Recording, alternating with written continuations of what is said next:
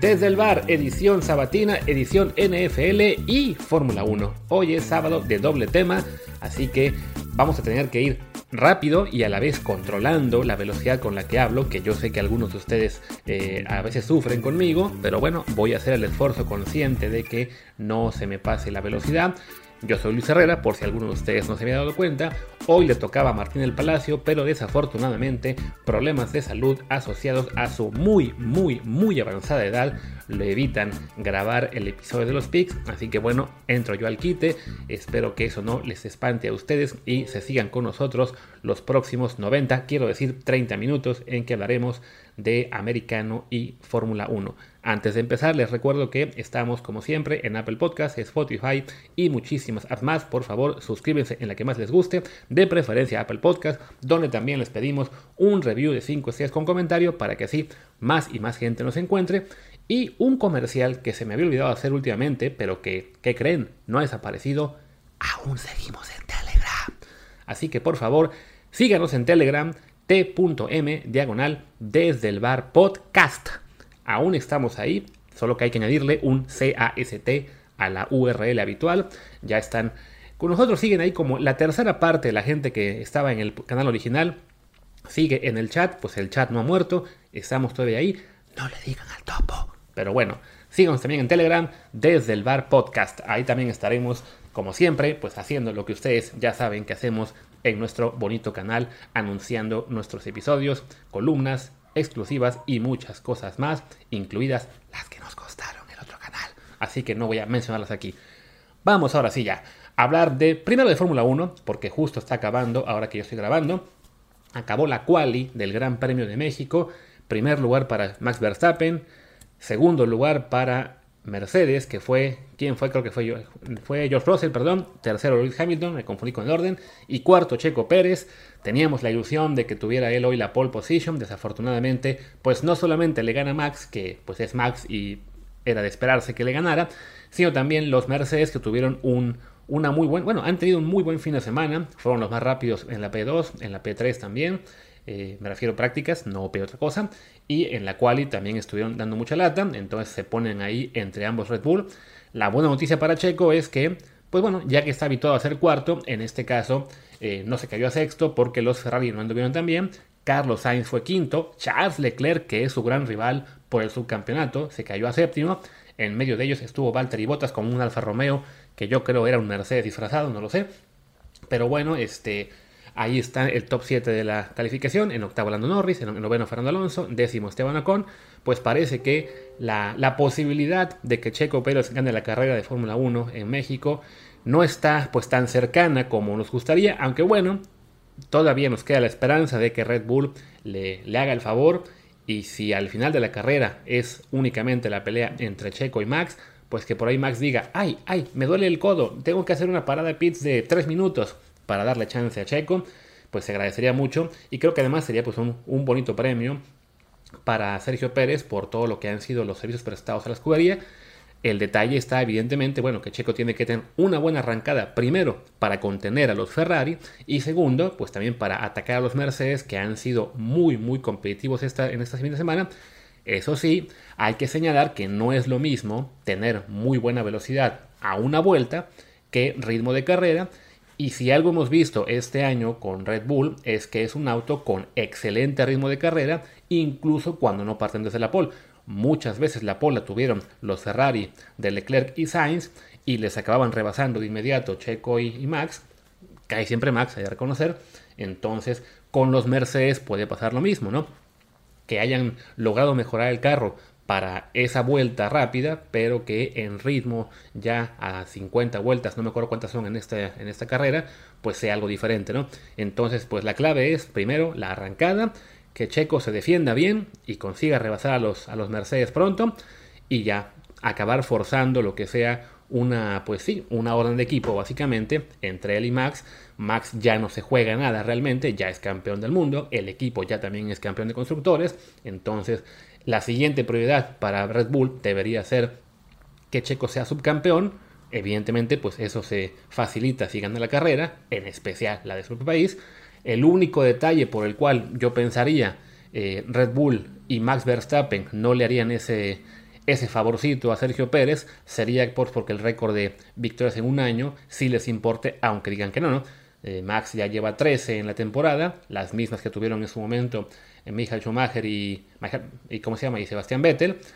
Él se ha cansado de decir que no le importa, que no le interesa, que a fin de cuentas este año son más carreras, así que no es un récord que le importe mucho, pero bueno, una cosa es decirlo y otra que ya tenerlo a la mano, decir, no, pues con 14 soy el poseedor del récord absoluto, siempre sí la quiero, ¿no?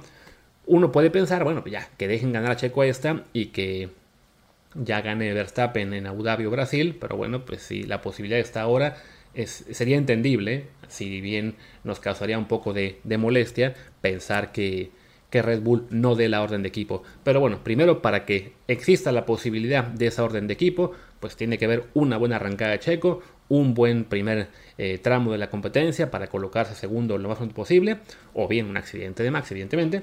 Entonces, pues primero esperar a que Sergio haga su, trabajo, se coloque en posición de, obligar al equipo a tomar una decisión y entonces sí, pues que podamos celebrar lo que sea una victoria de un mexicano en Gran Premio de México que evidentemente pues sería un, motivo de orgullo para el deporte mexicano, más allá de la gente que le encanta salir de hater, de que no es tan bueno, que es un inflado, que es eh, que sabían que no era tan... Ah, ya saben ustedes cómo les encanta de repente pues a los mexicanos eh, pegarle a otros mexicanos. Sabemos que Checo no es el mejor piloto del mundo, no es uno de los tres mejores pilotos del mundo, pero si es uno de los diez mejores del mundo, está en el mejor carro de esta temporada, pues nos gustaría mucho gusto que eso le alcance para ser subcampeón y también pues para ganar el Gran Premio de casa como ya disfrutó eh, este año también, y creo que también el pasado, Max Verstappen ganando el Gran Premio propio, o como le ha pasado, en Holanda me refiero, y como le ha pasado también a, a Lewis Hamilton ganando el de Gran Bretaña, y en su momento a Fernando Alonso cuando ganó el de España hace muchos años.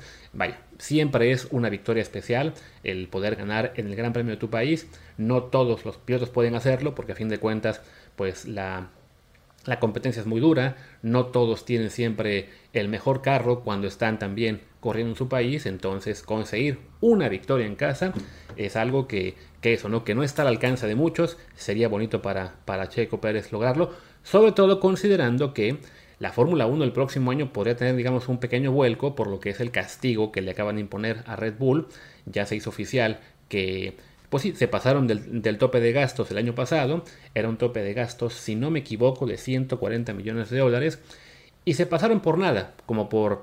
Era creo que un millón y pico, pero estaba mal calculado por un tema de un crédito fiscal, entonces realmente se pasaron como por 400 mil dólares, que era el 0.3%, algo por el estilo. Vaya, estaba dentro del margen que se considera infracción menor, así que era infracción menor era hasta el 5% del tope, se pasaron por 0.3 eh, no fue, digamos, decisivo para que eso, para que Verstappen ganara el campeonato. Ahora quien piense que sí, pero bueno, por algo se establecen las reglas infracción menor o infracción mayor, y en este caso la de Red Bull fue infracción menor en el rango más bajo de esas infracciones menores, pero bueno, de todos modos les tocó un castigo, como estaba estipulado, y se acaba anunciando que van a pagar una multa de 7 millones, que esa la sacan de vender Red Bulls en un gran premio y listo, pero lo más importante, les van a reducir un 10% del tiempo que les toca poder trabajar en túnel de viento para el desarrollo del auto el próximo año y eso es realmente una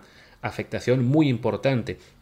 De por sí que ya se había establecido en la Fórmula 1 que en función de en qué año acabas, eh, tienes tanto tiempo disponible para trabajar, entonces los acaban últimos, digamos, el último carro de la parrilla tiene el 100% del tiempo disponible el que acaba en, penúltimo lugar tiene, no sé, vamos a decir 95%, no sé, y siguen así hasta que el equipo líder solamente le dan el 70% de tiempo comparado con el, con el último, pues buscando eso, em, empezar a impulsar la paridad.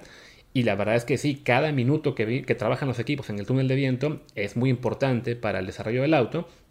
Entonces, que te quiten el 10% cuando ya tenías además el 30% menos que el equipo con más este, posibilidades y evidentemente ya, ya tendrían menos de todos modos que lo que tendrá el Mercedes o, Ferrari, pues sí es algo que puede impactar a, Red Bull el próximo año, más allá de que los fans de Mercedes, de Hamilton, los de Ferrari incluso, y mucha gente seguramente habrán visto también ustedes, si son fans de la Fórmula 1, lo que hayan visto en, en portales de internet, en podcast, en Twitter, como ustedes quieran, pues sí, había gente que pensaba que por la infracción había que sancionar a Red Bull de la forma más dura posible, quitarles el campeonato de Verstappen, descalificarlos, etc. No, a ver, por algo hay reglas y por algo hay niveles de infracción.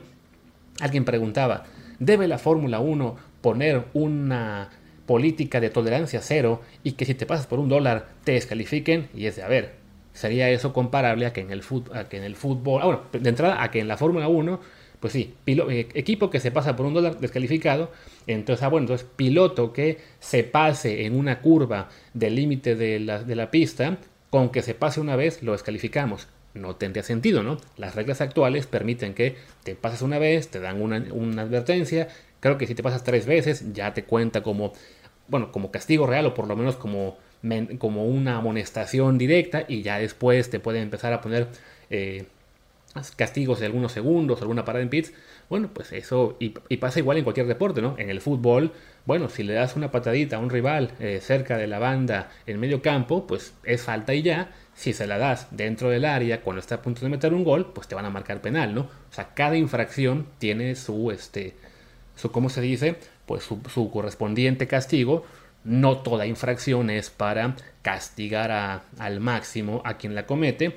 Pero bueno, ya saben cómo en el deporte pues pesan mucho los colores y si en este caso los fans de Mercedes buscaban una excusa, o los de Hamilton, eh, buscaban una excusa para eh, quitarle valor al título de Max Verstappen, pues ahí la tuvieron, ¿no? Con el tema de que se pasaron por 400 mil dólares de un límite de 140 millones, ¿no? Pero sí creo que lo razonable era, en ese caso, que, el castigo fuera pues moderado, ¿sí? Una multa económica que no le dolerá mucho a Red Bull por ser un equipo grande y una reducción de túnel de viento que para quienes no saben mucho del automovilismo, pues no, no se le encuentra mucho sentido o no saben si esto afecta o no, pero que en la práctica sí debe ser algo que reduzca las posibilidades de Red Bull de ganar el campeonato el próximo año. No implica que se van a ir al último lugar, porque a fin de cuentas sí es cierto que tienen ya un carro superior este año y el, que sigue va a ser, digamos, una evolución. Entonces, parten con ventaja, evidentemente, pero pues sí, van a tener otros equipos más posibilidades de cerrar esa brecha e incluso de rebasarlos. Y bueno, y por lo mismo, pues les digo, sería muy bonito aprovechar este año, que es el año que tienen el mejor carro, que es el año que tienen ya decidido tanto el Mundial de Pilotos como el de Constructores, pues para intentar darle a Checo Pérez y al público mexicano la alegría de que Sergio gane el Gran Premio de México.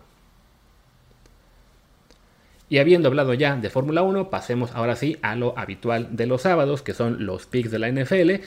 Tenemos una semana pesadita porque solamente hay dos equipos con bye, que son, si no me equivoco, los Chargers y los Chiefs.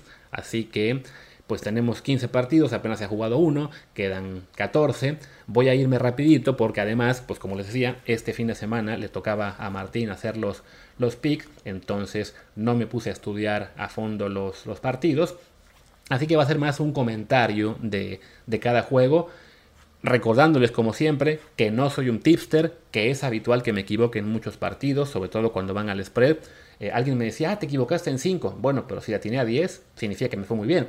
Lo habitual es, si, si en una semana le puedo atinar a 8 de 14 y me quedo 8-6, pues bueno, ya salí ganón, ¿no? La clave será que le haya atinado a aquellos en los que sí aposté, que les insisto, no es una recomendación de apostar, pues bueno, atinarle a aquellos que soy, que tengo más confianza, ¿no?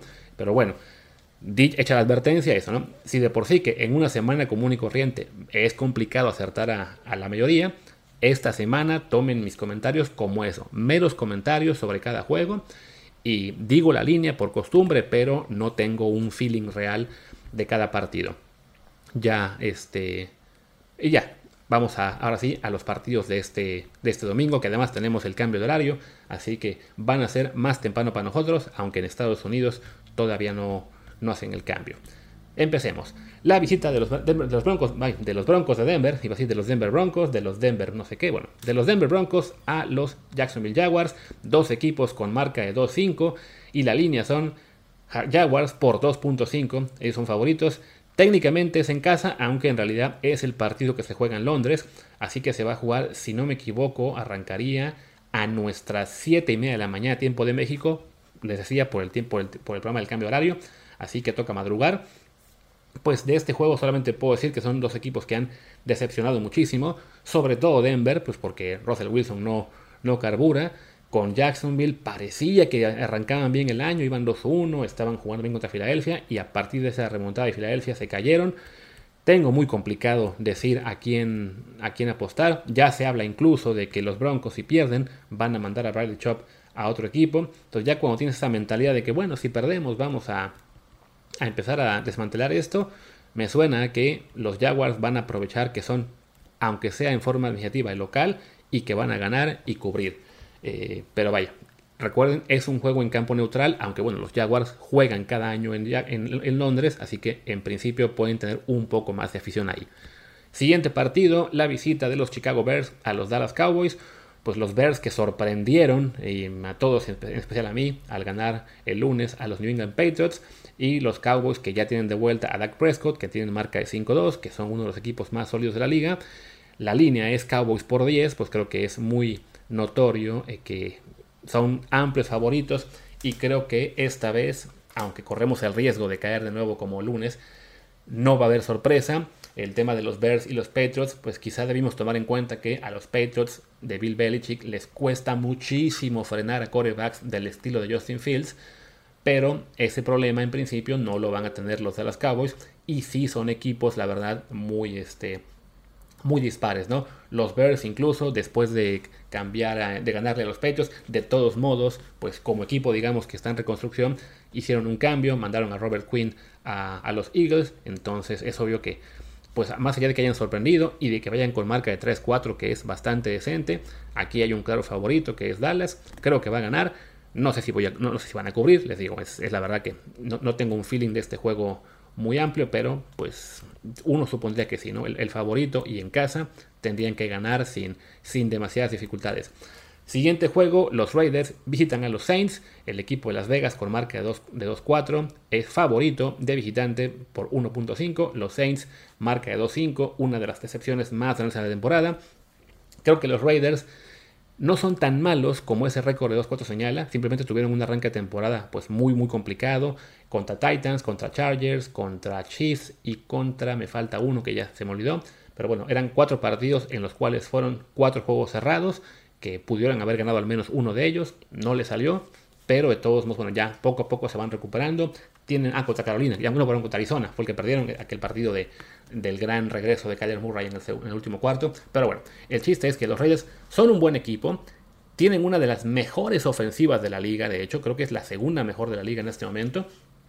Y simplemente es cuestión de que la defensiva poco a poco empiece a eh, ponerse a la par. Vaya, ni siquiera a la par. Con que la defensiva consiga ser una defensiva promedio, los Raiders van a ser muy peligrosos.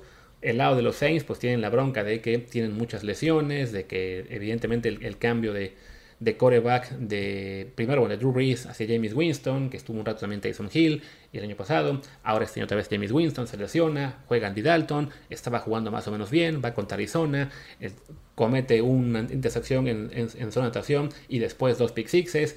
Parece que esta semana va a jugar este, ahora sí ya también de vuelta James Winston. Pues es, es un carnaval New Orleans, como la ciudad en general. Así que yo me voy con que los Raiders van a cubrir y van a bueno, y, evidentemente van a ganar. Ah, no, ya me llegó el mensaje de que va a jugar Andy Dalton. Pues con más razón voy a, me voy con Las Vegas a que, con, a que ganan de visitante. Y evidentemente con eso, bueno, van a cubrir porque es 1.5 la diferencia. Creo que sí. Ya si ganan por un punto, pues chin. Otro partido, un partido además muy interesante porque puede decidir al líder de la división. Los Panthers con marca de 2-5 visitan a los Falcons con marca de 3-4. Así que el ganador Puede ser líder de la división porque si son los Falcons van a ser el único con marca de eh, parejita, quedarían con 4-4, con todos los demás equipos marca perdedora. Y son los Panthers, considerando que creo que van a perder los Saints, pues se ponen 3-5 empatados con los Falcons y con los Buccaneers que ya perdieron contra Baltimore. Pero los Panthers pues le habrían ganado en semanas consecutivas a Box y a Falcons. Entonces con eso serían líderes de esta patética división sur de la NFC. De todos modos, la línea es Falcons por 4. Hay que señalar que, bueno, Carolina le ganó a un Tampa Bay que la verdad viene muy pues, en, caída libre este año, pero pues los Panthers es claramente un equipo en reconstrucción, pensando a futuro, ya soltaron a Christian McCaffrey que lo enviaron a los 49ers, eh, siguen habiendo rumores de que podrían haber más cambios de aquí al deadline, que creo que es el, el miércoles o jueves, ahora no recuerdo muy bien, Entonces, este, o puede ser el martes, eh, es, la semana que viene, el día que sea, ¿no? Entonces creo que más allá de que le hayan ganado a los, a los Buccaneers la semana pasada, pues los Falcons son un equipo un poquito más sólido, que está jugando mejor de lo que esperábamos este, este año. Y la verdad que siendo eh, locales, creo que van a ganar, aunque también hay que señalar, tienen algunas bajas importantes. Acaban de perder al cornerback AJ Terrell, que es de los mejores de la liga desde el año pasado. Así que por ahí quizá los Panthers puedan sorprender, incluso hacer el backdoor cover. De todos modos, yo me iría con que los Falcons van a ganar en casa y tomar el control de esa espantosa división. Hago mención, mi gurú cree que van a ganar los Panthers y le va a meter un montón de dinero a ese partido. Les tiene fe. Vaya, puede que tenga razón, pero como que apostarle mucho dinero a un partido entre equipos perdedores no parece francamente la mejor idea. El que puede ser mejor idea es el que sigue, que es la visita de los Steelers con marca de 2-5 a los Eagles con marca de 6-0, el único invicto de la liga, que además se acaban de reforzar, como les decía, con Robert Quinn. Son favoritos por 10.5. Solo voy a decir que sí, creo que va a ganar Filadelfia, la batalla de Pensilvania. No sé si les va a alcanzar para cubrir, porque pues con Pittsburgh uno nunca sabe. Pero sí, este partido tendría que ser eh, no trámite, porque los equipos de Mike Tomlin son siempre este, duros. Veo aquí que en, cuando, cuando, es underdog, Mike Tomlin tiene marca de 48-27 contra el spread, o sea que suele cubrir 2 de cada 3 básicamente. Entonces cuidado con el tema del spread, pero sí creo que Filadelfia debe ganar sin demasiadas dificultades porque tiene mucho equipo y Pittsburgh no, así de simple, ¿no? Siguiente partido, la visita de los Dolphins con marca de 4-3 a los Detroit Lions con 1-5. La línea es Dolphins por 3.5. De este juego solo puedo decir que los Lions son una tristeza porque parecía que era el año que empezaban a levantar y no, se han venido abajo. Son los mismos Lions de siempre. Creo que el coach va a acabar siendo despedido al final del año eh, si no hace algo pronto. Y pues ya, nada más, es solo eso. De, este juego la verdad es que no, no, tengo mucho más pensamiento. Solo creo que Miami eh, va a ganar. Y ya si cubren o no, pues puede haber dudas. Eh, mi gurú también dice que se va con Detroit, así que ojo, cuidado por ahí. Quizá la gente está muy confiada con Miami. Yo creo que pues sí, la verdad tiene un equipo más, más sólido. Es, es un buen equipo, más allá de que haya tenido una mala racha cuando estuvieron las lesiones de Tua y de Teddy Bridgewater. La semana pasada ya regresaron a la victoria. Detroit, francamente, pues no lo veo, ¿no? La semana pasada fue una, una exhibición muy pobre ante Dallas. Si bien se acabó eh, decidiendo un poco porque hubo lesión de Amon Razan Ram y, y, una falla en la zona roja, eh, que bueno, en momento clave del partido cuando estaba mucho más parejo. De todos modos, yo me mantengo con que creo que va a ganar Miami y creo, creo que va a cubrir también el spread. Siguiente partido, la visita de los Cardinals con 3-4 a los Vikings con 5-1. La línea es Vikings por 3.5, que juegan en casa evidentemente. Pues los Vikings han sido un equipo eh, muy sólido este año, marca de 5-1. Eh, la verdad es que en este punto serían creo que el sembrado número 2 de la Nacional. No han sido realmente muy impresionantes, simplemente han sido el tipo de equipo que consigue cerrar los partidos. Cada partido cerrado se lo acaban llevando. Solo han perdido ante Filadelfia, que pues es el mejor de la Nacional. Así que hay que respetar eso, más allá de que su juego no sea tan convincente. Y bueno, enfrente están unos Cardinals que sí son la verdad muy muy inconsistentes, que dependen de Kyler Murray se, pues, se encienda, eh, no, no, pasa siempre, y, pues yo la verdad en este sentido sí me, voy, aunque bueno, ya regresó de Andre Hopkins, que eso también es un, un punto muy a favor de la ofensiva de, de Arizona, de todos modos me parece que si bien los Vikings ese récord de 5-1 es un poco engañoso porque no son uno de los 3, 4 mejores equipos de la liga, y, y los Cardinals por ahí, este, son el tipo de equipo que puede sorprender, pues solo eso. Les advierto que veo posibilidad de sorpresa. De hecho, veo que mucha gente, el 80% de las apuestas están con Arizona, que también creo yo es un número exageradísimo, pero bueno, las apuestas están con Arizona, mi gurú también está con Arizona, yo me voy con los Vikings porque, a fin de cuentas, si es un equipo que, aunque no impresione, está acostumbrado a ganar, pues por algo es, ¿no? Así que me quedo con ellos en este partido, aunque sí voy a poner que los Cardinals van a cubrir ese spread de 3.5. Me voy ahora con el partido de la semana para Desde el Bar. Increíble, por primera vez en la existencia de Desde el Bar y quizá en unos 10 años, un Patriots Jets es un juego importante porque los Jets andan bien este año y los Pats no, además, así que es un juego vital para nosotros. Tenemos marca de 3-4 para New England, los Jets con marca de 5-2. Y pese a ello, y a que el juego es en New York, bueno, en New Jersey, porque juegan en New Jersey, no en New York, eh, los Patriots son favoritos por 2.5 puntos. Los apostadores no le creen nada a esa mentira llamada New York Jets. ¿Por qué no le creen nada? Porque los Jets acaban de perder a Brice Hall, este corredor novato que estaba haciendo una, pues, potencial de mega estrella, vamos a decir, estaba jugando muy bien, se lesionó la semana pasada, va a estar fuera por todo el año. También perdieron en el mismo juego al guardia Alaya Vera Tucker, que es muy bueno, que fue pick de primera ronda el año pasado, también fuera para el próximo año. Entonces, ya sin esas dos piezas, su ofensiva se vuelve pues mucho más limitada. El coreback Zach Wilson no ha sido ninguna maravilla este año. Y claro, uno piensa, bueno, pero los Pats sufrieron contra Justin Fields. El detalle es que, son que Justin Fields es el tipo de coreback eh, con mucha movilidad contra el que Belichick ha sufrido mucho en los últimos años. Le pasó con Lamar Jackson, le pasó con Josh Allen, le pasó creo también con... ¿Con quién más? Este, con, incluso alguna vez con Daniel Jones, con Mitch Trubisky.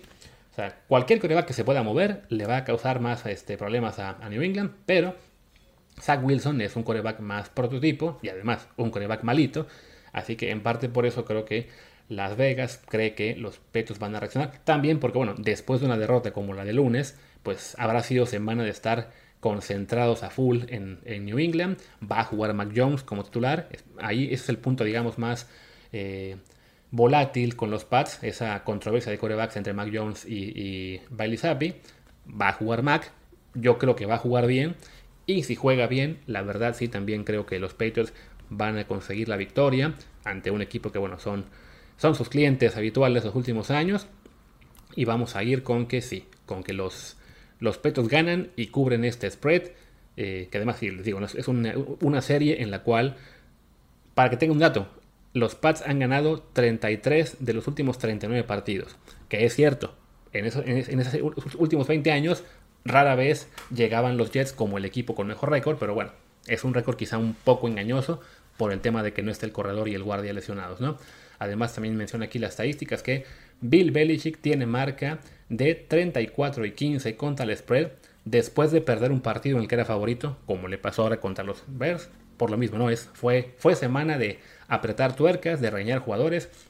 Así que se queda, eh, pues en general, los, los apostadores y las becas con que va a ganar New England.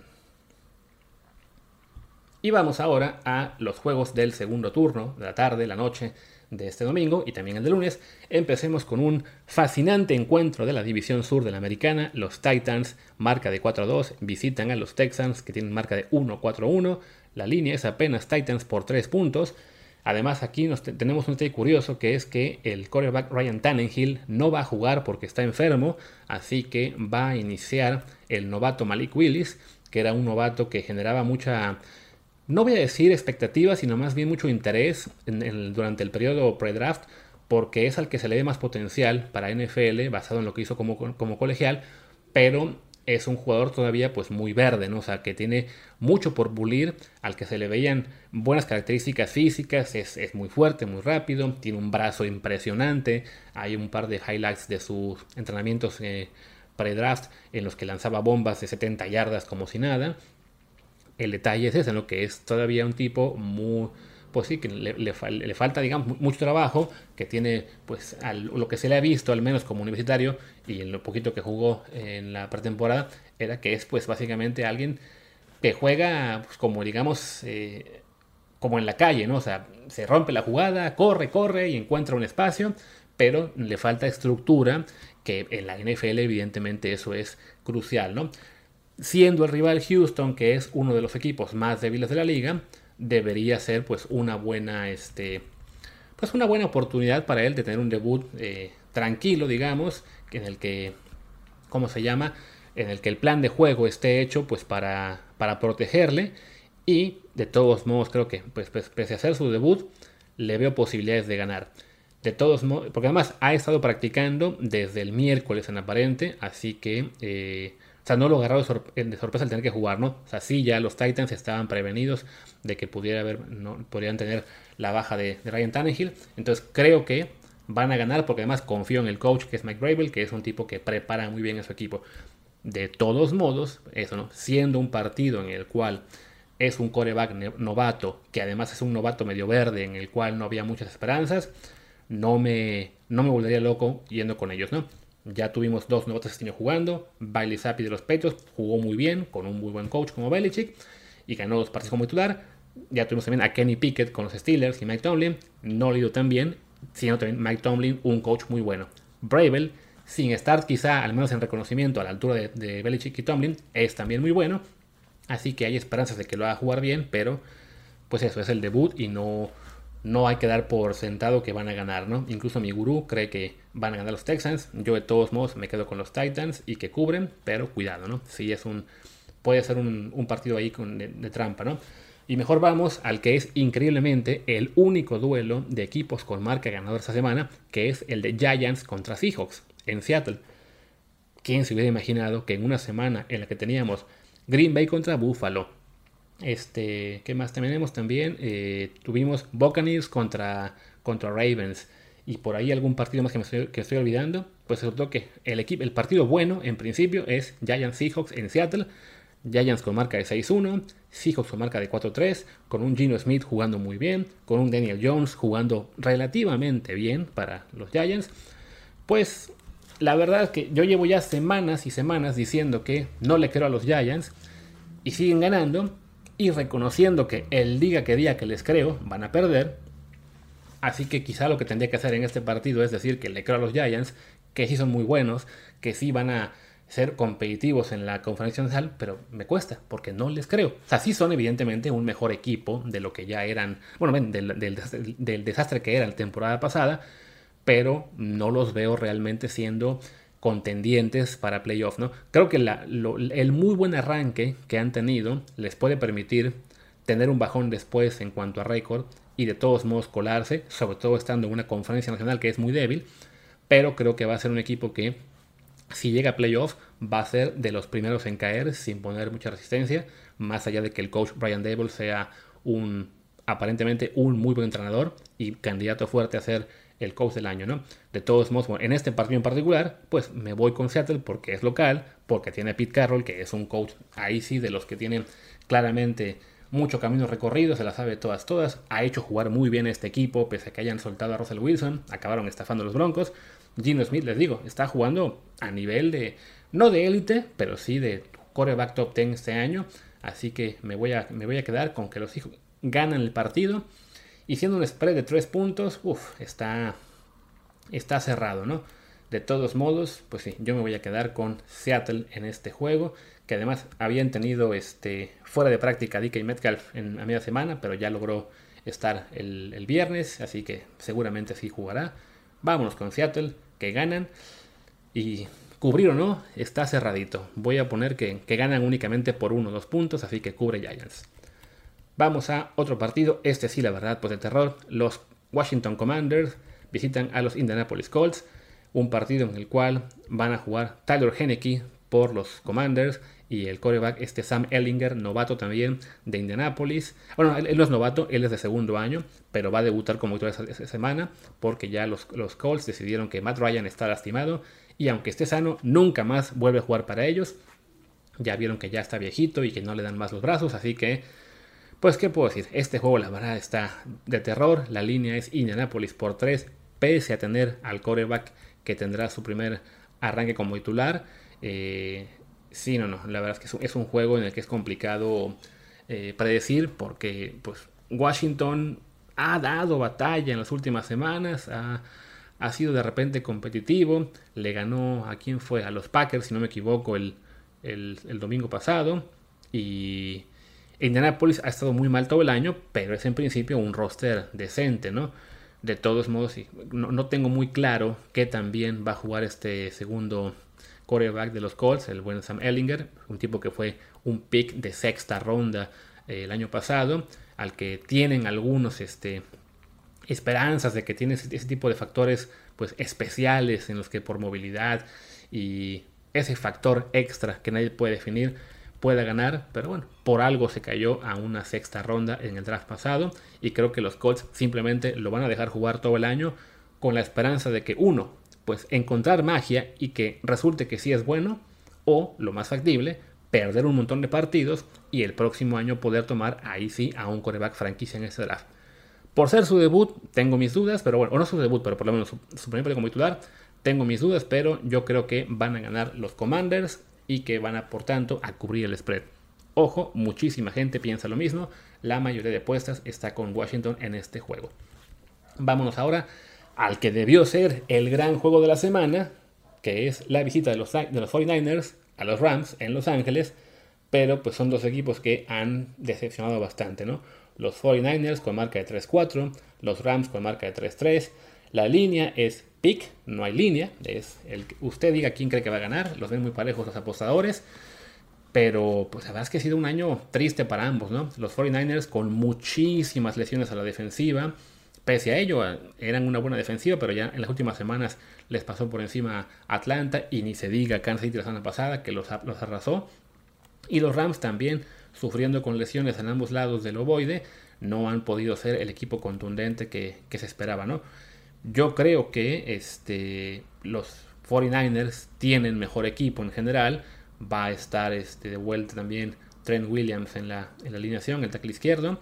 Eh, que no, estuvo en el primer partido entre ellos esta semana, esta temporada. Ah, y otro punto a considerar, los, los 49ers le han ganado 7 partidos consecutivos a los Rams en temporada regular, aunque los Rams ganaron el de playoff el año pasado.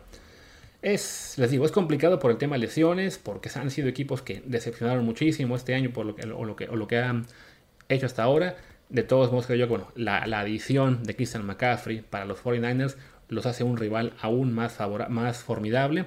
Eh, ah, creo que no va a jugar Divo Samuel. Entonces está, está fuera Divo Samuel y está fuera también el fullback Cal Jusic.